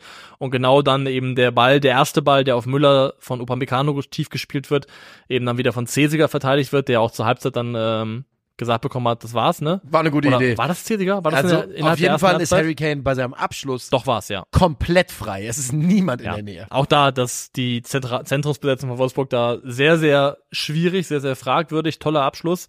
Brutal trotzdem natürlich, dass man in der Art und Weise bestraft wird. Aber kurz vor der Pause, der VfL schlägt noch einmal zurück, denn Maxi Arnold nach, ähm, ja, Pass, muss man sagen, von Joachim Mähle, weil die Hauptarbeit steckt dann im Abschluss, Ja. ähm, sorgt dann für das 2 zu 1 vor der Pause. Und das dann das Ergebnis, das dann in der zweiten Hälfte aber auch Bestand hat. Und da muss man sagen, die Bayern kriegen im zweiten Durchgang selber nicht wahnsinnig viel auf die Kette nach vorne. Die Ballbesitzverhältnisse sind sehr, sehr ausgeglich Gen- ausgeglichen. Ja. Die Bayern suchen halt dann die Lücke immer wieder, finden sie nicht und die Wolfsburger geben sich nicht auf und äh, glauben auch daran, dass was gehen kann. Aber Wolfsburg geht aus der zweiten Halbzeit raus mit äh, drei Abschlüssen, ähm, zwei davon im 16er, gesammelter XG zweite Halbzeit 0,09 und ist für mich ein weiteres Beispiel dafür, dass der FC Bayern mittlerweile an einem Punkt ist, wo sie in der Lage sind, Spiele zu kontrollieren, ohne den Ball dafür haben zu müssen. Und äh, das ist in meinen Augen in Richtung FC Bayern, auch vielleicht für Champions League, wo man auch mal Phasen haben wird gegen Top-Teams, wo man eben nicht den Ball hat, vielleicht, wo man auch einfach nur gut verteidigen muss, ist das, glaube ich, ein gutes Zeichen. Denke ich auch. Und ich denke auch, dass wir durch sind für heute äh, mit All Things Football. Ja, elfte Spieltag machen wir noch. Ja, Die haben wir noch am Start. Die läuft für euch heute auf in einem 3-1-4-2 Mhm. mit äh, Renault im Tor, Friedel, äh, Robin Koch und Sepp Vandenberg von Mainz 5 bilden die Dreierkette. Angelo Stiller ist der alleinige Sechser auf den Achterpositionen. Achtung, Dennis Undav und Eren Dingchi. Haben uns das getraut? Ja. Linke Seite, äh, Jogi Löw freut sich, Kevin Volland auf der Schiene, rechte Schiene Tim Skarke und Doppelspitze Thomas Müller und Patrick Schick. Und jetzt ist der Zeitpunkt, bei dem, an dem wir sagen, das war unsere letzte Folge für das Jahr 2023. Ja. Bei de, an das ist der Moment, bei dem, an dem wir uns bei euch allen bedanken wollen. Ja. Für ein weiteres Jahr im Podcast-Bereich. Vielen, vielen Dank, dass ihr uns äh, so treu zugehört habt. Vielen, vielen Dank an die vielen Spotify-Raps etc., die wir gesehen haben. Ja. Wo Leute sehr, sehr viel gehört haben. Es waren zu viele, um jedem Einzelnen antworten zu können, aber wir haben sie gesehen und wir haben uns sehr gefreut, dass, da könnt ihr euch sicher sein. Ähm, war wieder ein sehr cooles Jahr. Schon auch, dass ihr uns äh, den ein oder anderen technischen Stolperer, der uns mal passiert, verzeiht, nach wie vor. Äh, wir arbeiten an einer Intro-Sache. Vielleicht schon wieder. Sollten sie was nicht mehr Ja, versprechen. das dürfen wir nicht mehr sagen, aber wir haben da aktuell ein heißes Eisen im Feuer, glaube ich. Äh, Ja. so heiß war es vielleicht noch nie. Das kann ich sein. zumindest. Und Ähm, was ich sagen möchte, ist, ich wünsche euch äh, frohe Weihnachten. frohe Weihnachten, schöne Feiertage, Und einen einen guten Rutsch. guten Rutsch. Passt auf euch auf. Wir kehren zurück am ich glaube in, Viert- zwei, in vierter, zwei Wochen. Zweiter, sowas. Ich glaube in zwei Wochen, das ist der 4. Januar, glaube Ja. ich. Also Donnerstag, der 4. Januar, müsste es äh, weitergehen und dann äh, starten wir ganz äh, gemächlich rein in die äh, ins neue Jahr. So. Also, bis dahin auch mal ein paar fußballfreie Tage genießen. Macht's gut. ciao, ciao.